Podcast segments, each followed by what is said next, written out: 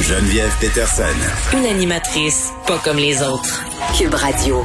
Le ministre Dubé l'a dit, on est officiellement dans une troisième vague. Au Québec, on parle des impacts de cette vague-là sur notre santé mentale avec Samuel Vessière, qui est professeur adjoint au département de psychiatrie de l'Université McGill. Monsieur Vessière, bonjour.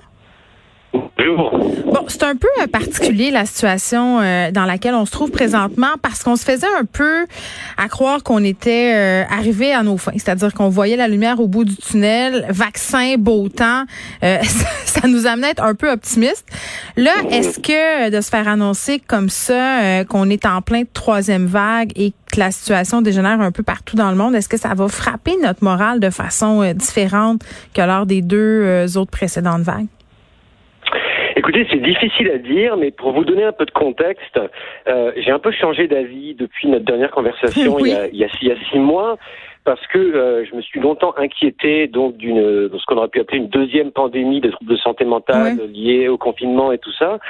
Simplement, on a maintenant des données probantes euh, qui ne confirment pas ces peurs et il y a, y a malgré tout de très bonnes nouvelles. Par exemple, euh, les taux de suicide ont baissé depuis l'année dernière et, et ça a été enregistré dans pas mal de pays euh, occidentaux.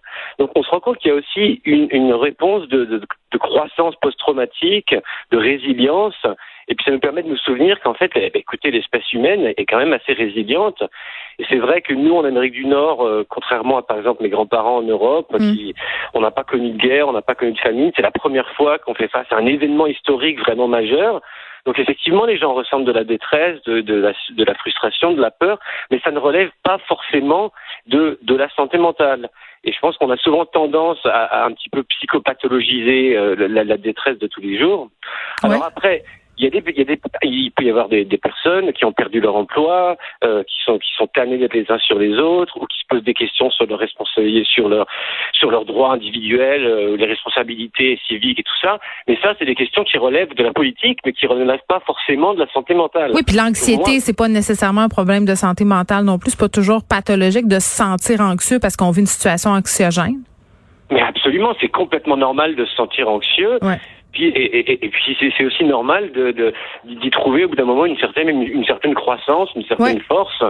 Et euh, alors après oui effectivement bon il y a, y a, des variants, il y a des nouveaux cas, c'est compliqué, mais je pense qu'il y a quand même une lumière au bout du tunnel. Euh, je veux dire les, les, les vaccins, la, la, campagne de vaccins commence à marcher et puis euh, contrairement à, à l'année dernière, on commence à être mm. habitué aussi. Euh, donc on a, on a... C'est vrai ça. Ça c'est un très bon point. On, on, on a vu neiger entre guillemets, on l'a vécu une première fois je pense que le premier confinement, ça a été le plus difficile, du moins à mon sens. Mais il y a un truc que je trouve intéressant dans le fait euh, euh, de dire que les études confirment pas qu'on a plus de suicides ou qu'on a plus de problèmes de santé mentale. Est-ce que vous pensez euh, que parce qu'on a beaucoup, beaucoup parlé de santé mentale et des risques de la pandémie par rapport à tout ça, notamment chez les ados, qu'on a pris plus soin collectivement de notre santé mentale, ça a peut-être amené des gens à faire des changements dans leur vie positifs? Oui, oui, vous savez, c'est important de souligner que les demandes d'aide ont augmenté.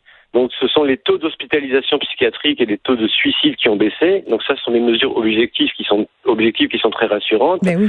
Mais effectivement, on a tellement parlé de la santé mentale, j'ai presque l'impression qu'on a euh, accidentellement suggéré, si vous voulez, euh, des, une espèce de pathologisation de la détresse de tous les jours euh, qui, qui n'a pas forcément aidé tout le monde. Euh, après, c'est vrai effectivement que pour que pour les jeunes. Au long terme, il y aura sans doute euh, quelques troubles au niveau de l'impact du, du, développement psychosocial, du, de, de manque d'interaction face à face et tout ça. Ça relève pas forcément de, de, de, de problèmes de santé mentale graves, mais c'est vrai que c'est vrai que ça a été dur pour les jeunes. Ouais. Ça va continuer à être dur, mais malgré tout, je vous le répète, on est habitué. Donc là, par exemple, si le gouvernement nous dit qu'on va qu'on va devoir fermer les écoles pendant quelques semaines, eh bien on l'a déjà fait. Euh, on sait comment faire face à ce problème. Non, non ça c'est pas bon pour la santé mentale des parents, Non, non, mais bien sûr, je, je suis un parent moi-même. Euh, oui. on veut pas ça. Mon fils retourne à l'école. Oui. Non, bien sûr, mais bon, on, on, écoutez, euh, après, il y, y, a aussi, il y y a nos, il y, a nos droits civiques individuels, mais il y a aussi des responsabilités collectives. Où, je pense que plus, voilà, plus on suit les mesures et puis plus on, va pouvoir retourner à la normale. Et ça, il faut, il faut prendre notre mal en patience. Mais oui, mais en même temps, je suis bien curieuse de voir ce qui va être annoncé ou non demain aux alentours de 17 heures euh, lors du point de presse, parce qu'il me semble que l'effet yo-yo, euh, c'est peut-être ce qu'il y a de pire pour euh, déclencher, si on veut, des problèmes ou que les gens soient moins en adéquation avec ce qui va nous être proposé, parce qu'on le voit, là, il y a une montée de l'agressivité, il y a une montée de la colère, il y a des gens qui se désorganisent d'un point de vue clinique. Est-ce que si demain on nous dit, ok, ben on rétropédale, on referme les gyms, on referme les restos, on ramène les enfants dans les maisons, ils ne vont plus à l'école ni au service de garde, est-ce que là on pourrait pas voir quand même un effet pernicieux? Écoutez, je pense que c'est possible qu'il y, ait du mécontentement, euh, peut-être même des manifestations. Mais, je, mais là, on parle de, on parle de questions politiques et éthiques. Euh, on n'est pas forcément de, de, santé mentale. C'est sûr que les gens sont, sont, sont tannés de, de, de, cette, de cet effet yo-yo. Oui, mm. oui, oui, effectivement. Euh, pour l'instant, c'est quand même bien. Euh, le, le, couvre-feu est passé à 9h30. Euh, les, les, sports commençaient à réouvrir, donc, mm-hmm. les gens étaient contents. Donc, ouais.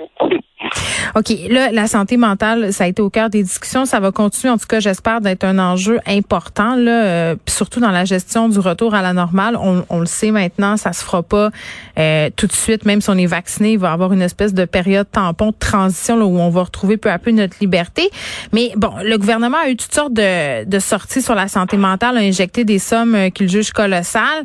Qu'est-ce qui devrait être prioritaire pour le gouvernement? Parce que c'est facile de dire que la santé mentale, c'est une priorité, mais concrètement, est-ce qu'il y a des trucs qui gagneraient à être mis en place là, là, maintenant ou dans un avenir proche? Écoutez, c'est évident que pour les jeunes, euh, les stratégies de prévention euh, sont, il me semble, plus judicieuses que des que des stratégies de, de, de sparadrap, de pansement. À partir du moment où les gens vont déjà mal, je pense que le gouvernement, ils ont fait, ils ont fait ce qu'ils ont pu. Ils, ont essayé de rouvrir les sports. Ils ont, euh, on, a gardé les écoles ouvertes. Moi, je pense que voilà, c'est dans les stratégies de, ce qu'on appelle euh, en, épidémiologie de protection focalisée qu'il faudrait plutôt investir.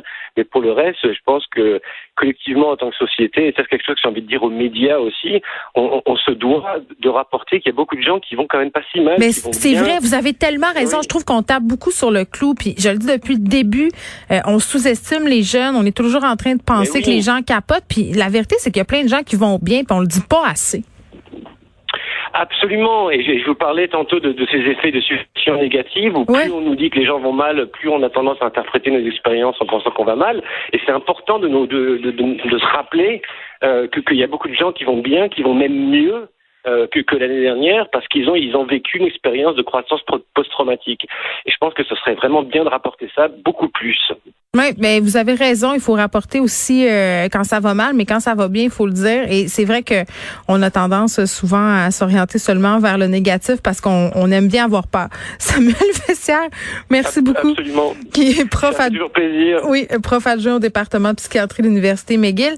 Puis j'ai bien l'impression, en tout cas. Euh, par rapport à ce qui sera annoncé demain que peut-être à cause du beau temps puis le printemps qui s'en vient puis l'été, euh, ça sera peut-être plus facile à prendre. Ça m'étonnerait qu'on nous enlève par exemple le couvre-feu à 9h30 ou la possibilité de se voir à l'extérieur euh, en groupe. S'ils font ça, je pense que ça sera vraiment dur. S'ils enlèvent l'école aussi là, parce que j'en reparlerai un peu plus tard avec Madeleine puis l'autre côté là, peut-être que la chose à faire selon la santé publique, ça serait de rétro-prédaler selon les scientifiques, les experts, euh, les épidémiologistes, de, de, de remettre l'école en alternance peut-être pour les élèves 3 4 5 de, revenir sur cette décision là mais les effets de cette décision-là sur la santé mentale. En tout cas, c'est toujours essayer de trouver un équilibre entre les deux.